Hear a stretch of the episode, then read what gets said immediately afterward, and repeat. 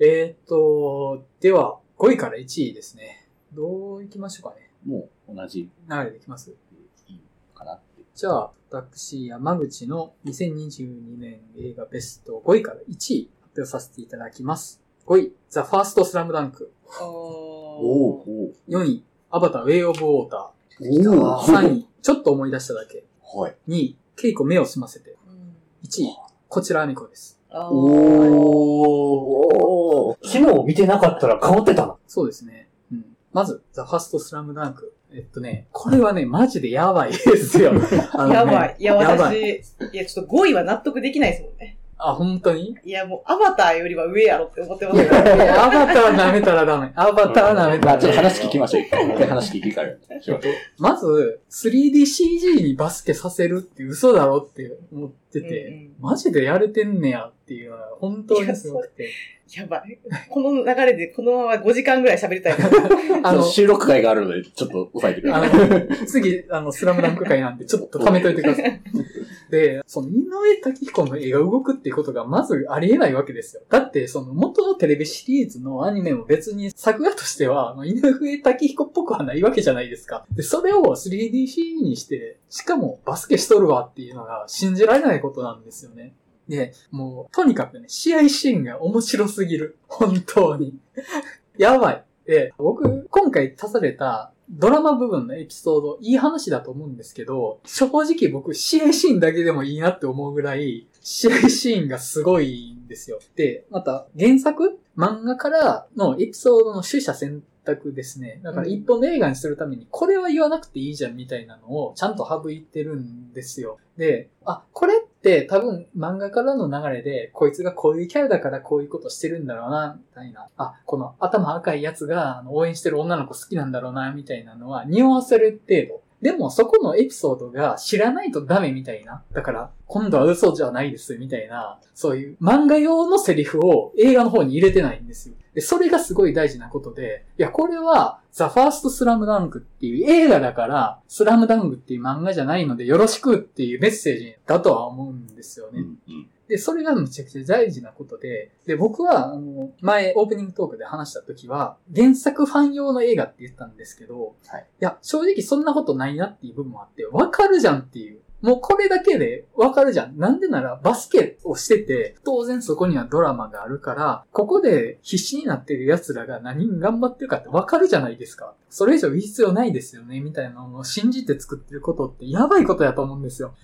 で、もうね、あの、カメラワークやばくないですか？本当に。やばいんですよ。やばいですよね。ほんまに、もう、いやこのまま5時間喋り続けてしまうから割愛しますけど、はこれは外せないですよね。うん。これは。で、あの本当にねで、日本にこんなアニメを作れる実力があったっていうことに僕は本当に感動しました。うん。そうです。うん。いや、もう本当にね、あの、やばいです。スラムダンクやばい。うんそうなんですよ。あの、あと、喋ること10倍あるけど、それははいメイン回に置いときます。はい。で、アバター、ウェイオブウォーター。えっとね、ジェームズ・キャメロンは、鬼神ですよ。鬼の神ですよ。本当に。で、まず映像がすごいのは、まあもはう、重々承知じゃないですか。でも、すごすぎてすごくないんですよ。もう、そういう惑星に行って撮ってきた映画やから、別にそれは画面綺麗ですよね、みたいな感じになって。それがおかしいんですよ。で、そこにまず感動があって、正直3時間の映画ですよ。で、劇場入場から退場まで含めたら、拘束時間4時間なんですよ。バカかと思うんですけど、あ、で、僕あの、レーザーマックスエキスポ行ってきたんですよ。まあ、それもあってなんですけど、退屈してない。だって見たことない世界がそこにあるからっていう、何このダサいキャッチコピー。いや、あのね、なんか生き物が泳いでるとかそれだけで楽しいし、でもまあ、僕は正直そこはメインではなくって、やっぱりね、エンタメ映画クリエイタージェームズ・キャメロンの真骨頂が出まくってるなと思ってて、話がむちゃくちゃわかりやすいんですよ。で、キャラクターのちょっとした表情とか仕草で、そのキャラクターが何を考えてるとか、そいつがどういう人物かっていうのがわかるんですよね。で、それって別に、その文芸映画のそういう行間とか余白を読み取ってくださいとかじゃなくって、動きでそいつのことがわかる。喋らなくても説明しなくても。だってそれが映画じゃんっていう。まあ、そのね、情報整理がね、上手すぎる。本当に。100人が100人この表情を見たらこいつが何考えてるかわかりますよね、みたいなことをしてるんですよ。本当にね、やばいなと思って。あと、アクションシーンですね。わかりやすすぎる。で、これはね、ちょっと前にね、ブラックパンサーの話したじゃないですか。はいブラックパンサーがね、わかりにくすぎる。本当に。うんちょっとね、ブラックパンサー見た後やったから、アクション映画ってこんなわかりやすく作れるんだなっていうのが、驚いたんですよ。確かにな。で、特にね、クライマックスのね、天地がひっくり返っていくようなシーンがあるんですよ。で、その中でね、こう、物を持って戦ったりするんですけど、その、こう、天地がひっくり返っていく中で、ここに武器が引っかかって、こっからすでになりました。こっからじゃあ格闘が始まりますみたいなのがね、スムーズに理解できるんです。で、これって本当にすごいことだと思うんですよね。このアクションの設計した人ってどんな頭の構造してるんやなっていうぐらいわかるんですよ。で、アクションシーンってなんか今かっこいいことが起きてます。ノリで楽しんでくださいみたいな映画って結構あるじゃないですか。うんそんなことしないんですよね。もう一挙手一投足、この登場人物たちが何を目標にして戦ってて、何が原因になってこの状況になってるかっていうのがわかるんですよ。うん情報整理力の鬼やと思いました、本当に。すごい。しかもそれでハイフレームレートじゃないですか。めちゃくちゃヌルヌル動くそう。っていうね。すごい。すごいですよね、うんあれ。で、あと、僕正直前作のアバター面白いけど、そんな大した話じゃないと思ってたから、ほとんど忘れてたんですけど、見たらどんどん思い出していくんですよね。でも、アバター知らないと楽しめない映画ではないんですよ。なんとなくこんな話って察せるじゃないですか、みたいなので、ちゃんと入っていって、いやもうこれから見た映画でも全然楽しめますってなってる。もうなんとなくわかる。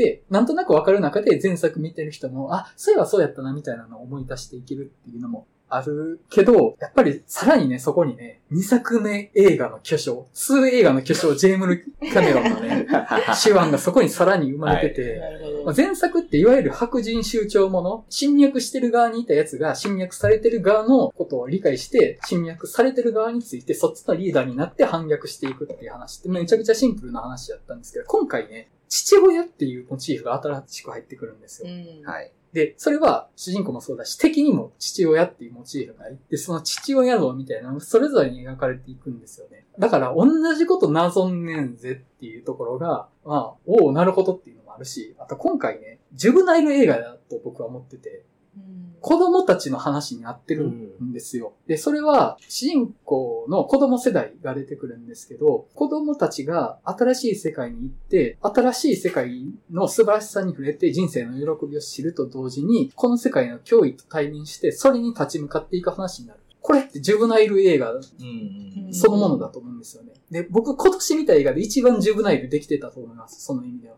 あと、例えばですけど、あの、社会からはみ出してしまったやつに寄り添っていくみたいな話うんが入ってて、あれですよ、ホームアローンの変な人と思われてる人が味方になるみたいな。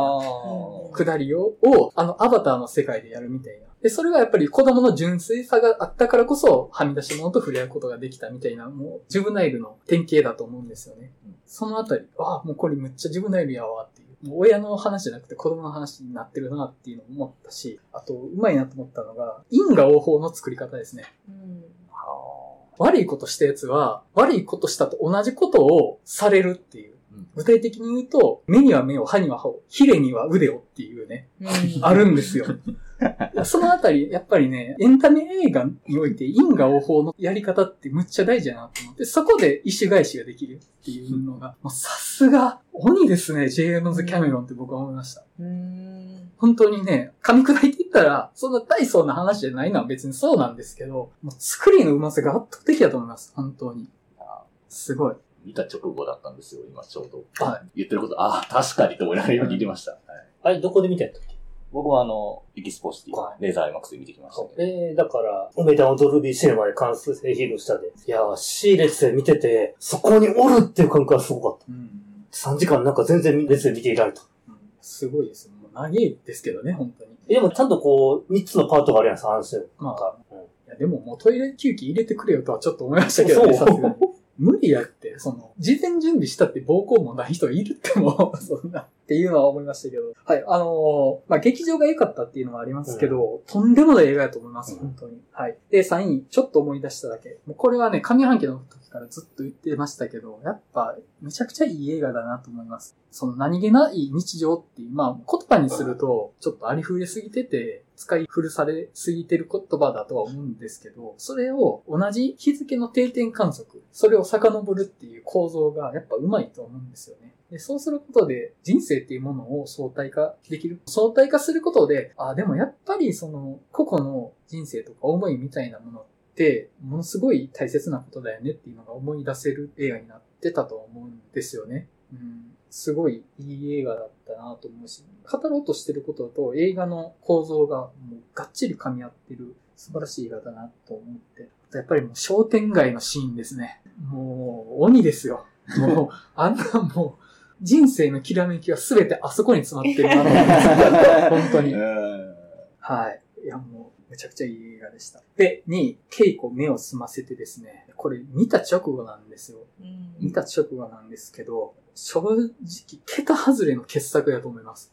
で桁外れの傑作だし、三宅翔監督作品って僕初めて見たんですけど、そうね。ぶっちぎりの才能ですよ、本当に。とんでもないです、これは。ちょっとね、比類できるものがないぐらい完成度が高いなって思いましたね。で、まあ、その主人公、稽古、岸井ゆきのさんが演じてるんですけど、まずその、まあ、岸井ゆきのさんが良すぎるっていうのもあるんですけど、その、耳が聞こえない人が置かれてる状況の日常が淡々と描かれていくんですけど、本人が気づいていないような周囲の悪意みたいな、それは直接ぶつけてくる。あるいはぶつけないけど裏で匂わされている悪意みたいなもの。でそれは本人が気づいてるかもしれないし、そういうものがあるんだろうなとは思いつつも気づかないようにしてるみたいなものがたくさんあって、あと、やっぱ本作大事なのが、コロナ禍っていう舞台設計だと思うんですけども、耳を聞こえない人にとって人の口の動きが見えないことがどれだけしんどいことかっていうで、そのあたりの聴覚に障害がある人の負担みたいなのは別に言葉が大きく言おうとするんじゃなくて、なんとなく不穏なしんどさが募り募っていくんですよね。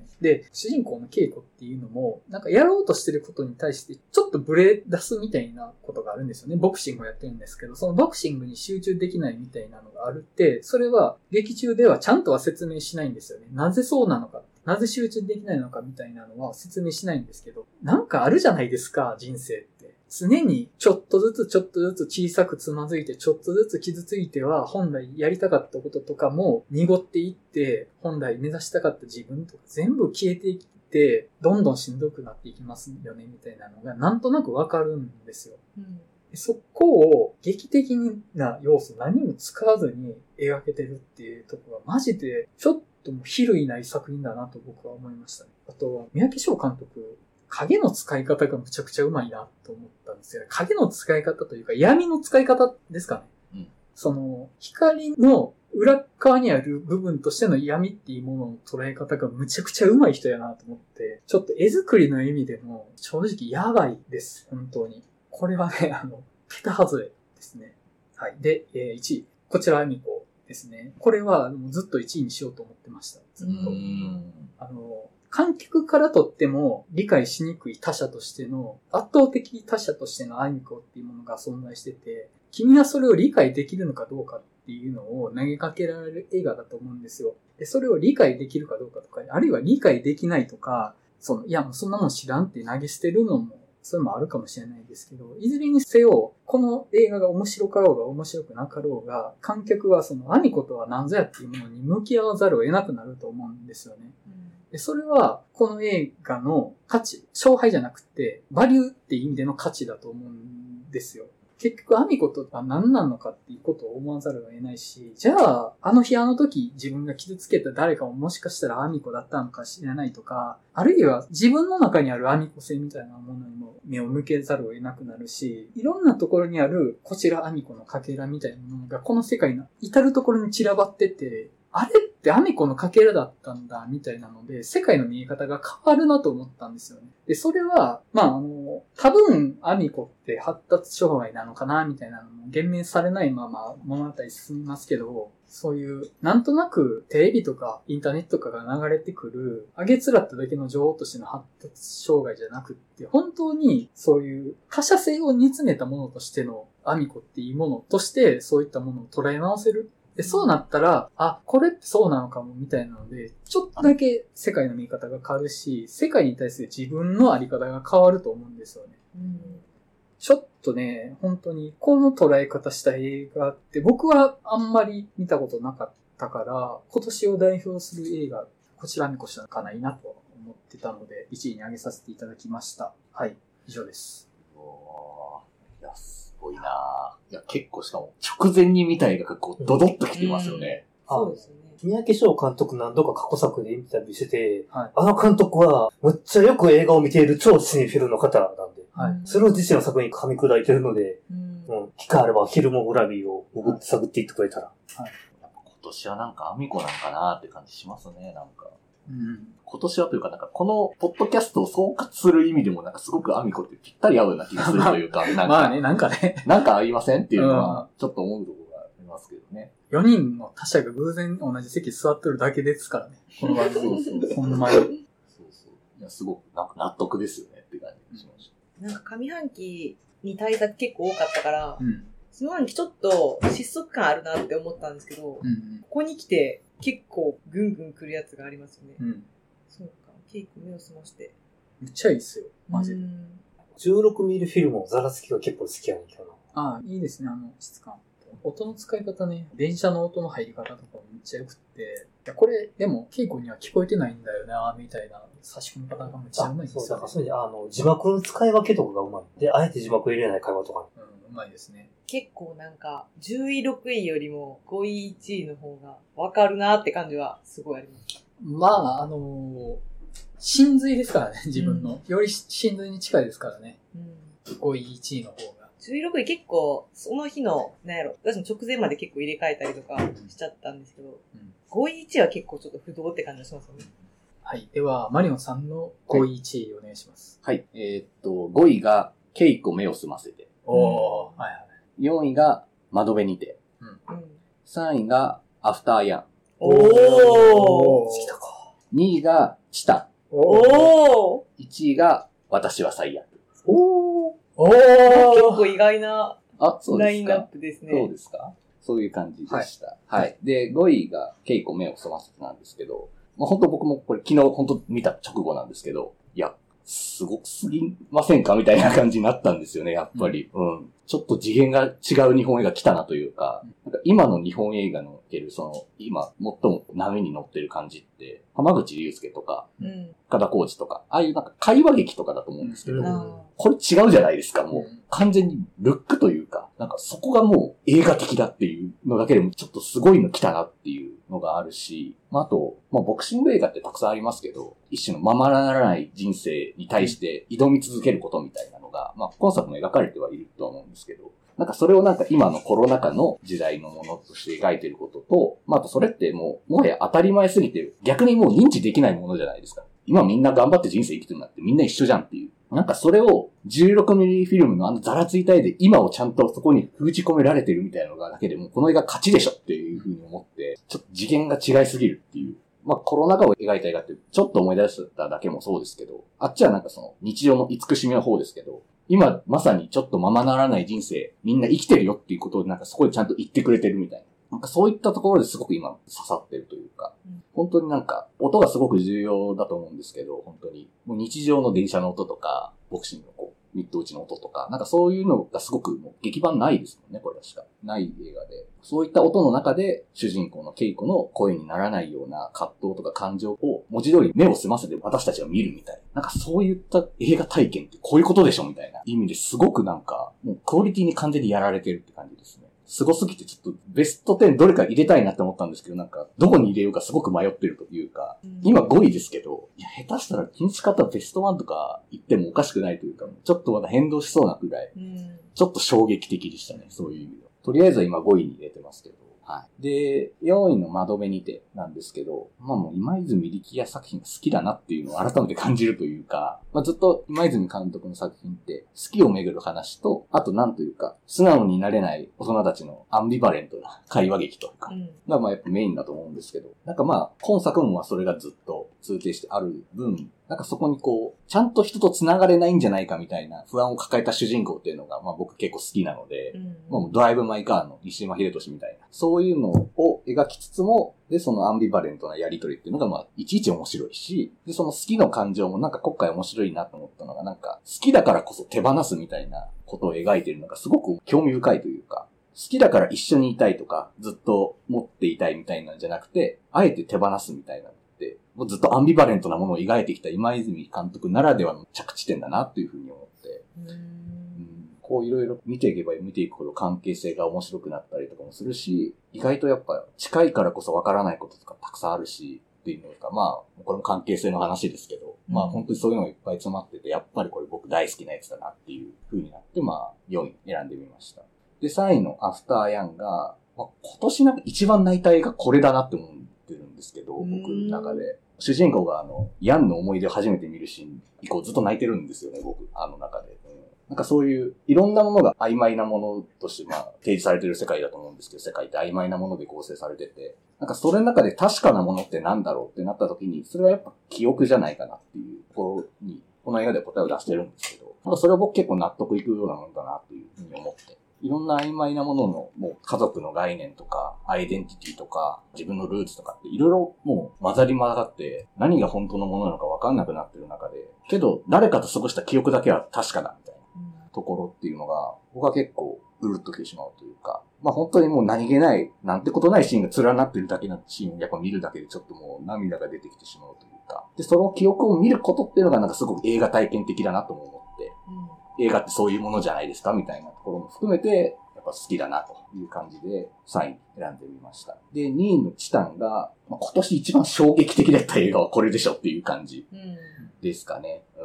で、これもやっぱり、なんというか定義できないじゃないですか。どういう映画ですかってすごく定義しにくい映画で、なんかそれもやっぱ曖昧さの話だなというふうな意味を込めて、やっぱ自分のとってのベストだなという、言いたくなるなという映画で、うん、本当になんか、この主人公、本当になんかいろいろジェンダーの概念とかで当てはめようとしても何にも当てはまんないじゃないですか。こういう要素もあるし、いやでもこういう一面もあるよね、みたいなの混ざり混ざった感じ。なんかそれをちゃんと描いてること。で、それがなんか本当に変容していって、それが本当に、こう、でもそれでもなんか分かり合えるか分かり合えないかって分からないし、でもそれが本当に分かり合えるような瞬間みたいなのあるのであれば、それはすごく貴重な体験だよね、みたいなところまで、なかなかそこまでいかんだろうみたいなところまでやっぱ最後行くので、本当に、あそこラスト、ちょっと泣きかけたんですよね。本当に、え、なんで冗談でしょみたいな展開になるじゃないですか。うんもうネタバレになりま出産するじゃないですか。うんうんうんあの、車とのセックスではらんだ子供を産むみたいな話じゃないですか。言葉だけ聞いててもおもろいと思うそう。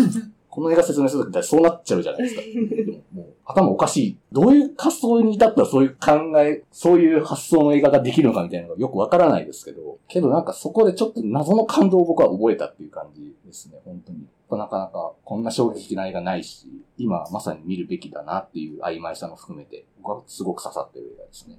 で、1位の私は最悪なんですけど、もうちょっとユリアが好きなんですよね、主人公の。好きというか、いやもう、もう全然キャラクターも違うんですよ。もう本当になんか、彼女は本当何でもできるし、知的だし、もう僕にないものいっぱい持ってるなと思うんですけど、ただでも今この人生がなんというか、他の人とはなんかやっぱ普通とは違うところに今自分はいるんだなっていう思いだけはすごく共通してるなと思って、なかなかやっぱりその、いわゆる一般的な幸せの形とか、ライフステージとかみたいなのに、どっか乗っかれてないみたいなところ。それはすごく僕もわかるなって思って、本当になんか別に僕大人じゃないなって常々思ったりとか、普通じゃないなみたいなとかよく思ったりするんですけど、それゆえに寂しいこともあるし、けどなんかそういうのもいいよねってちゃんと言ってくれてる映画だなって思って、うん。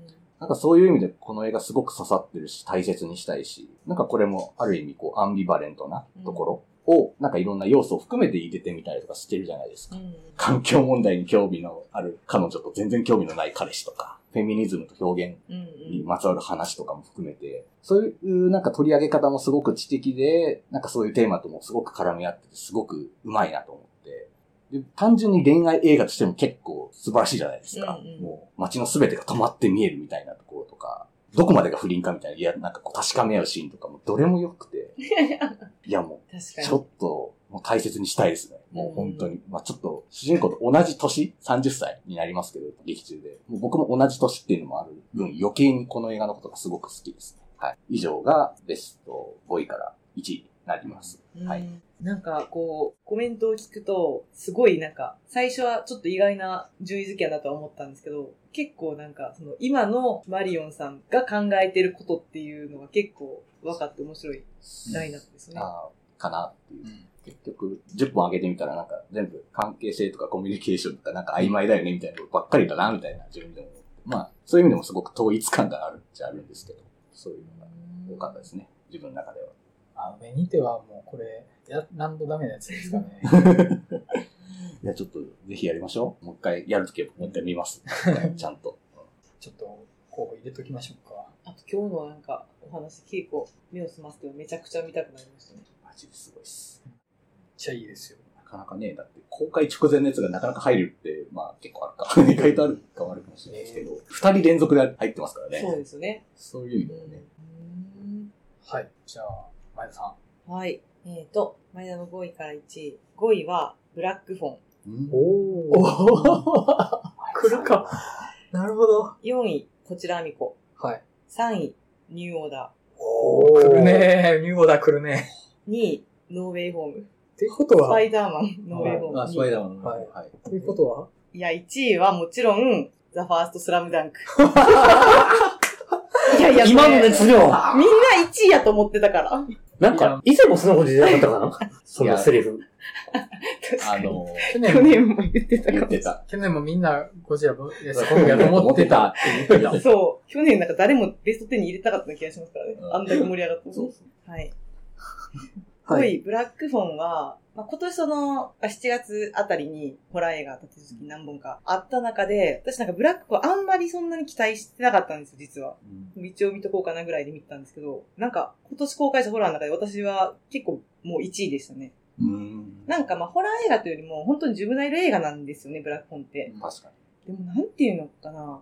なんかこう、うん、ちょっと説明が難しいんですけど、あの、まあ、主人公の男の子も怖がるっていうような要素も入りつつ、うん、なんて言ったらいいの？ちょっとホラーとか関係なく見てほしい。ホラー映画っていうだけでやっぱりちょっとあんまり見られないっていう現象はちょっと多々あるんですけど、ホラー映画とか関係なく見てほしい作品だなっていうに。その中にホラー要素があるだけっていう作品で、でちょっとあの、あんまり内容想定しなかった分、見てる途中ちょっとなんかうるっときちゃうようなうん内容でもあって、うん、ちょっとあの、ロッキーと被るみたいなところがえちょっと待って、分かってる。あるんです。え、皆さん見られたんでしたっけ？見てますけど。僕見てますうん。あれ、ロッキー？いや、なんかその、成長まの物語じゃないですか。あで、成長する物語やし、まあ、ちょっとネタバレ込みで話したいんですけどね。そう、主人公の男の子が成長していくっていうところと、あの、誰でしたっけ？あの、犯人役のあ、イー。サン・ホーク？イーサン・ホーク。イーサン・ホークが、うんめちゃくちゃいいんですよね。そのなんかその、体型がいいんですよね。そう あの体型がめっちゃいいのめちゃくちゃびっくりした。今日一でかい。そうなんですよ今日一大きい声が来た。あの体つきむっちゃいいですよいや、ね。そうなんですよ。あれ。むちゃくちゃ、その体型ってその役作りの中でももしかしたら一番大切じゃないかっていうぐらい、なんかその説得力がありますよね。うんあのキャラクターの。うんあの、これね、オープニングトークで話したんですよ、うんブラックフォン。で、僕、あの体つきね、人に見せるようじゃなくて、あれね、人に暴力振るうための筋肉やなと思って。おー。だから、山口さんサイコパス、サイコパス味。ああの、いや、だから、絞ってないうん。し、そその何か、そういうボディビル的な単位じゃなくて、うんうん自分より弱いやつを一方的に殴れたらいい筋肉だなと思うんですよね、あれって。あうん。いや、それがね、出てるから。ーやばい。今のコメント余計怖くなった。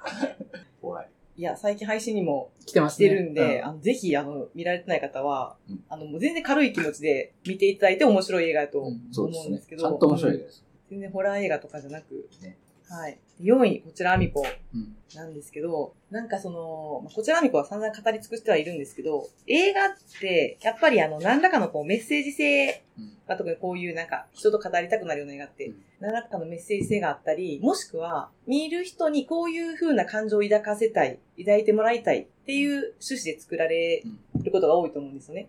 うん。私自身もホラーとか見るときもそうですけど、恐怖とか嫌な気持ちになりたいっていう目的でやっぱり見に行ったりするんですけど、うん。こちらアミコっていろんな人の意見聞いてわかるように、本当にアミコ自身に、なんかその賛否が分かれるところってストーリー云々っていうよりも、やっぱりアミコに対する共感性なのか拒否感なのかっていう、うんそこですごく感想が分かれた作品かなって思うんですけど、うん。なんかそれってある意味、なんだろうな、こう見てる人がすごい自由な作品やなって思ったんですね。それってすごい、うん。すごいことだなと思って、うん。こちらアミコを見てるときに、その全くその作品から、これはこういう話だからこういう風に感じてほしいみたいなものをあんまり感じなかったんですね。うんただただ、アミコを通じて自分がどう感じるかっていうところに向き合うような話だったなっていう、それが、その作品の中で感じる自分の感情の自由さが、もうすごいなっていうのを思って、うん。うん。あとはやっぱり、これだけ人と話せる作品、今年一番人と話したんじゃないかなっていううん作品だったんで、うん。これはもう本当に、あの、うんトップ5からは絶対外されへんなっていうのは思いましたね。うんでその上に来るのがニューオーダーなんですけど、ニューオーダーは、うんなんか単純に、まあ好きなんですね、私、ああいう映画が。で、うん、なんかその、いいことをした人がいい結末になるわけじゃないっていうような、うんその、社会の不条理っていうところがもうめちゃくちゃ好きなんですよね。で、まれって、まあ、ある意味現実でもああいう感じなことってすごいたくさんあると思うんですけど、でもなんか、いや、でも人間ってそこまで捨てたもんじゃないでしょっていうのを私は現実で思いたいんですよ。うん映画にそれを求めてるんじゃなくて、うん現実で自分が思いたいんですよ。うんそれを、だからニューオーダーでは、嫌というほど現実にあり得るだろうなというような、その人間のこう、不条理な部分とか社会の嫌な面を散々見せられるからこそ、うんでもまあここまでひどいことはあっても、人間って捨てたもんじゃないよねっていう自分の力でこう、思える。そういう作品が好きなんで、まあニューオーダーみたいな作品はすごい好きなんですよね。はい。なかなかあそこまで描ききってる、あそこまでこうなんか差しに来る作品、ちょっとあんまりないなと。うん。言うほどのエンタメ性もないし。本当にとにかくひどいことしか起こらない映画だひどいことしかね起こらないしギリあるやろうなっていう。まあ、ギリっていうか、そのやっぱり海外のことをそんなにリアルに知らないからあれやけど、あるやろうなっていうのは全然思うので、まあ、でも、漏れなく嫌な気持ちにはなります。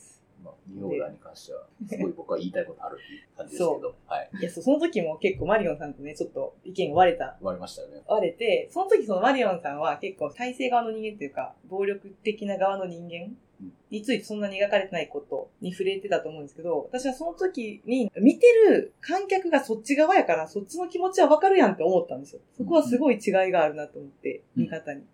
その前提が描かれてないのって、その前提は観客の中にあるからやんって思ったんですよ。うんその、普段、金も、金持ちって言ったらあれなんですけど、自分より上の階級の人たちに対する、うんこう、鬱屈した気持ちうんっていうのは、見てるこっち側が持ってるからこそ、そこに対して説明はいらなかったんです、私にとっては。うんっていう、なんかそういうなんか面白さも、マリオさんと話すときになんか感じたのもあって、まあ個人的にちょっと面白かった作品、ニューオーダー3位になりました。で、2位がスパイダーマン、ノーウェイホーム。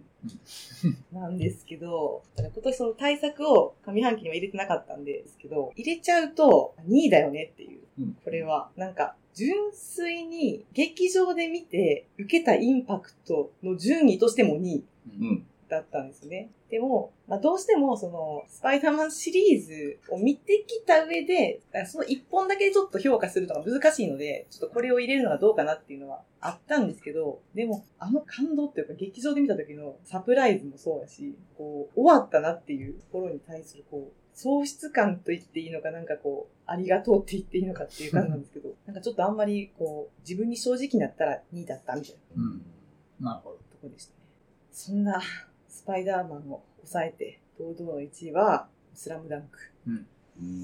なんですけど、今年唯一2回見に行ってるんですよ、劇場に。多分3回目絶対行くと思うんですけど、行こうと思ってるんですけど、ちょっと原作全部読み直したら。うんなんかあの、ちょっと自分のいいとこでも悪いとこでもあると思ってるんですけど、私もう好きになったものがあるともう人に勧めまくっちゃうんですよ。はい。あの、なんていうんですか、ほんまに、普段そんなに連絡を取ってないような人でも、久しぶり元気みたいな、しょうもない男みたいな LINE 送って、ところでさ、みたいな、スラムダンク読んでたよね、みたいな。そんなしょうもない LINE とか送りまくってしまうわけですよ。でも、ほんまに、その中でよく言われるのが、まあ、スラムダンク見てた世代っていうのはまああれなんですけど、その人に勧める中で、原作を通ってないうん原作通ってないからっていうのと、いや、スポーツ通ってないからって言われる、この二つ結構言われちゃうんですよ。はい。だから興味を持てないうんし、多分見ても自分にはあんまり引っかからないんじゃないかなっていう。そんなことないから。それだけはもう全員に伝えたい。原作、私はなんか後追いで読んでるんですよ。その、世代ど真ん中っていうわけでもないですし、別にこの映画見る前にその原作のことも普段忘れてきてきて、スポーツに関しては、ちょっと言い方あれですけど、ほんまに普段スポーツに感動なんかもらったこと人生で一回もないんで、うん。そんな自分が見ても、こんなに文系に届くスポーツ え 漫画っていうか、ないなって。そんで、まあちょっとこれまた来週も同じことをまた語ってしまうとは思うんですけど、漫画なんですよ、これ。アニメじゃなくてうん。完全に。漫画の映画なんですようん。それはもうほんまに見た人は全員分かってくれると思うんですけど、なんかそれがもう発明やなっていうレベルで感動したのと、本当に予告がちょっと悪かった、悪かったというか予告で結構不安が、まあ、こ情報が小出しすぎたっていうやつですね。で予告で見る分にはちょっとあの動きどうなのみたいなの結構事前にあったと思うんですけど、ほんまにあれで再現してくれてありがとう。バスケのこと何もわからなくてもなんか分かったよみたいなのがあって、で、その、あもう来週ちょっと語りたいんで、ちょっと貯めてください。貯めときますけど、で、まあ、とにかくその原作者、山武彦は本当に素晴らしい。漫画家としても素晴らしいし、日本のクリエイターというかその表現者として、もうすごいレベルに行ってる人やなっていうのを、めちゃくちゃ、本当にもうみんな冬休みに絶対見てくれよなっていう映画ですね。はい。はい。いや急に久しぶりに LINE してくるやつ、選挙の前かワンチャン狙ってる男だけなんよな。そうなんですよ。そうなんですよ。よくあのツイッターでね、うざいって言われるやつ。うん。やってるんですね。いや、でも、前田さんから勧められたんですよね。僕もスラムダンクっていうか。まあおいや、スラムダンク見ずにベスト回やるのかって言われたんですよ。ベスト回やるまでに見ろよって言われたんですよ。そう。そうなんですよね。見ずに決めるなって言われたんで、ちゃんと見ましたよ。入れてねえけどな。いやいや、それはまあしょうがないじゃん。でも、すごいよ、あれは。そうそれは確か。やし、まあ、今回の別に 今年の年間ベースに入ってなくても、これから先その振り返って、この日本の映画を語る上で外せないっいや、絶対見なきゃダメでしょっていうのは。ていう感なんですね、あれは。すごい。本当にあれ。はすごい。じゃあもう日本で世界に出れるやろって。いや、ほんまにもう、英語できるのは海外の人にも言いたいぐらいですもんね。うん、すごかった。そうなんです。うんそう。いや、なんか、前田さんの印象、スラムダンクで全部上塗りされました。てか、見る前のことと違うやん。バックボーンで早終わるとか言ってたやん。え、バカボンド早終わり言ってました。言って、ごめん。井上先生ごめん。ありがとう、本当に。とか僕もね、ちょっと 3D アニメかって言って、ちょっとそうなん。結構幻滅したんですけど、いや、ほんますいませんって土下座しなきゃなって思いましたもん。そうなんですよ。ピアス読みました？いや、まだ読めてないんですよ。あの本買ってるんですけど、はちょっとあの、バタバタしてて。そう、俺も今日買った。ピアスってどんな話なんだろうってずっと思ってて。そう、読んでたはずやけど、全然覚えてなくて。そうですね。お二人、え、スラムダンクって結構世代幅広いですよね。し。幅広いし、僕、リアルタイムじゃなくって、終わった後、単行本で読んだあそうなんで、そうなんです。私も単行本で後追いで読んでるんで、連載当時のリアルタイム世代が多分もっと上なんですけど、本当にそんなの関係ないから。まあまあ、ちょっと僕も今貯めてるんで、あの、次回用に。いや、はい、貯めてるんで。はい、じゃあ、そんな感じで、じゃあ、はるさん。はい。5位から1位お願いじゃあ、します。原口の5位から。5位、あのこと。うーんん。4位、メタモルフォーゼの縁側。うんうんえー、3位、マイスモールランド。えー、2位、コーダ愛の歌。うん。えー、1位、ラブライフ。おー。なるほど。ど。なるほどね。そう。えっ、と、5位、あのこと、えっ、と、もうつい先日収録しましたけども、これちゃんと見て、ちゃんと事前にいろいろと調べた上で挑んだので、だからそう、ちゃんと事実を調べる分に余計ちゃんとこう作品の理解を深まったというか、60年経っても現実も変わってないっていうのが分かりながら、ちゃんと女性の視点で過酷な状況を丁寧に描いてるっていうのがなんか、これはちゃんと、うん、順位入れときたいなっていう作品で、メタモルフォーゼの縁側はもう同じよ、これも。自分の趣味、フェイバリット今で言う推しうん。で自分だけの推し、ね、自分だけ楽しみたいけど、もう、一人ぐらいなんか共有できる人がいたらいいよなっていうのが発見できてと。で、そっから、その好きなものや思いをベースにして、クリエイティブなことをして、好きなものを作ってる人に見てもらうっていう瞬間があっても、こんなに嬉しいことはないだろうっていう、っていうのを描いてても非常に愛おしい作品です。うん。で、3位、えっ、と、マイスモールランド。去年か今年の冒頭か、やっぱりね、難民問題とかいろいろと事件なってたり、ドキュメンタリーでもね、続々とあったんですけど、これはちゃんとそのこと扱いながら、ちゃんと青春映画として整理されていって、さらに過酷な状況の中でいかに生きていくかっていうのがこれをだから、これだ監督の弟子である川和田さんが丁寧に描いてて、自身もミックスである。ながらもちゃんと描いてて、で、あとこれ主題歌をロットバルト・バロンがやってて、いわゆるアイリッシュ系の音楽をやってて、そのテイストが実際の作品にあってて、美しい選曲で良かったかなと。で、コーダはもうね、アカデミー賞も取ったので、散々いろんなとこ言われてるけども、やっぱりね、こういった世界があるっていうのをちゃんと知ってこないし、個人的に見ながら思ったのは、なんかこう、正直に描いてるというか、主人公の子が歌って、皆の前で歌った時に家族が周りの反応を見ながら拍手をするところ。あのシーンが一番こう、下手に感動させないというか、ちゃんとリアリティを持って描いてるっていうところが好きかなで、ラブライフなんですけれども、基本的に私は深田浩二監督の新作が公開されると1位にするんですけれども、もなるんですっていう。指定席なんですね。はい。えだからまあ、あの、自主映画祭からずっと見てて、だからここ最近のフチに立つとか横顔とか、このラブライフも結局、序盤か中盤に、ショッキングな出来事が起こってと。まあ、まさにあのことが起こるわけで、そこを得た中での周囲の家族とか人物がどう変化していくかっていうのを、ある種のシュールかつアイロニックに描いている。うんある種趣味悪いねんけど映画的に面白い。うんうんなんかそういうのが結構自分の映画の面白さ、見てるところになんか合うというか。というところでね、なんかもう、基本的に新作が出ると1位にするんですっていう。不動の1位ですっていうところですかね。はい。ラブライフはもうだいぶ入れ込んでましたからね、アールさんもはいあとは余談的に収録中にどうやっけって言ってた森崎ウィンがどこに出たかの話ですけれども、は1回目、あの、アキコさんのラブライフが流れるあの、ラジオ、うんあの番組の DJ が森崎ウィンでした。あうんはいはいはいはい。そう言ってましたもんね。ラジオどね。こや？あれか。あれなんですね。はい、ちょっと、はい。今回ちょっと回収させていただきました。はい。なるほど。うんなる結構なんかあの、ランキング見てるとなんか、心が清い人に思えてきた。清いか？割と汚れてると思うねんけど、これ。ほど。いやまあ、あの、素直に良作が多い。ああ、まあまあね、はい、思普通に。いますけど、はい。うんあとなんかちゃんとなんか結構社会派な映画やっぱああ、多い。確かに確かに。まあね。うん一応、今回、1年分の記念坊主の記事を全部巡っていって、いい作品をピックアップしてっていう。おーだからまあ、ある種の記念坊主ベストを、はい、やってます。いや、ちょっと、だって、やばいぐらい見るじゃないですか。えっとね、だから、450記事ぐらいあって、ええ30ページってあったから、そっから10分選ぶ。もう、ぐーっと辿って1ページ1ページ見て、大変でしたね。大変だなって。ルーロの月そういえば10位入ってなかったですね。あ、それちょっと、はい。だからもう、はい、一通り、はいはい。はい、もうゴロッとすごいもう書いてますなるほど、なるほど。そうか、ルオンスキもある。ルオンスキね。ああ、そまあ私、ルオンスキ会も多分入れなかったと思うんですけど。入っなかっ入っててなかったたでねですすね。多分入ったら語りたいことがだいぶあっそれはちょっとね、強烈なインパクトだったんですけど、うん。いや前田さんのルロの月表は聞きたかった。何言うんだろうなっていうのはちょっとね。そう。やっぱだから、日々変動してきますよね、ベスト10もっていう。まあ、やっぱね今まあ現時点のベスト10。5秒後も違いますから。そうですよ。全然変わりますよ。うんあくまで、もう、この瞬間に点を打っただけの話ですからね。また多分、ツイッターでベスト10とか出すと思いますけど、多分ラインナップまた変わってたりすると思いますしね。絶対。そうそう。まだ見てないのはありますから。あとそうそうそう僕、面、あと、年内には見たいし。麺もちょっと話したいですよね。めめっちゃ話したいんですよ。で、私は、あの、見たんですよ。はい。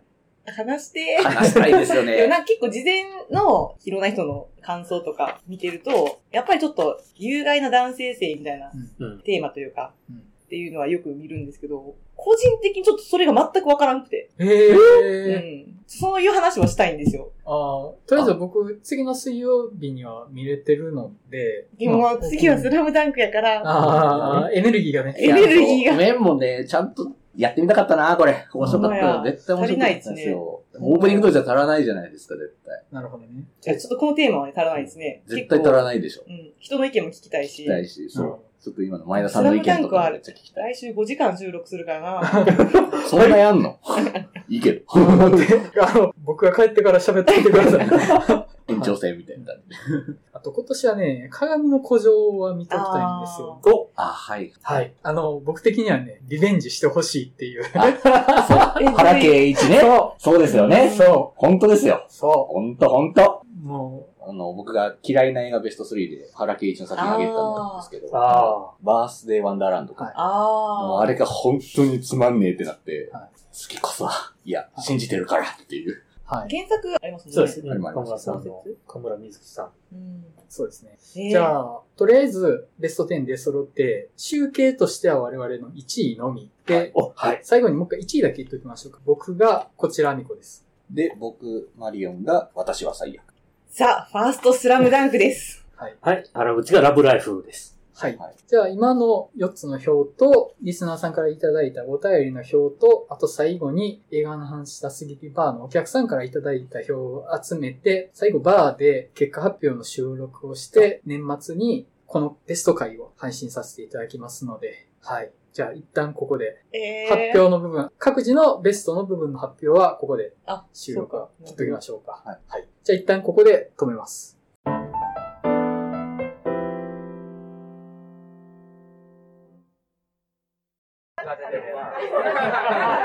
すいません。あの、11時になりましたので、では、あの、皆様から投票いただいた2022年のベスト映画と、あと、ラジオの方でもう、あの、リスナーさんから投票いただいた表と集計して、最終的な映画の話したすぎるバーとラジオの2022年ベスト映画を発表させていただきたいと思います。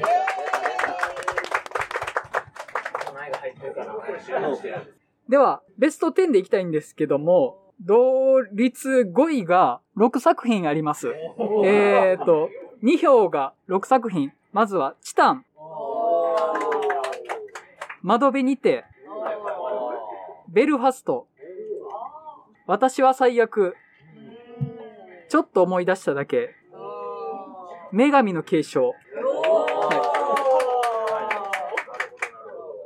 はい。はい。で、4位、ラブライフ。3票です。で、3位、4票、ザ・ファースト・スラムダンク。まあ、これからやからな。まあ、まあ、まあ、まあこ。れから伸びるから。まあ。で、えっ、と、1位が、同率1位が2作品。トップガンマーベリックとこちらアミコ。それぞれ5票です。はい。アミコ、配信劇や。はい。す以上が、このバーとラジオとしての2022年映画ベスト10の発表になりました。ありがとうございました。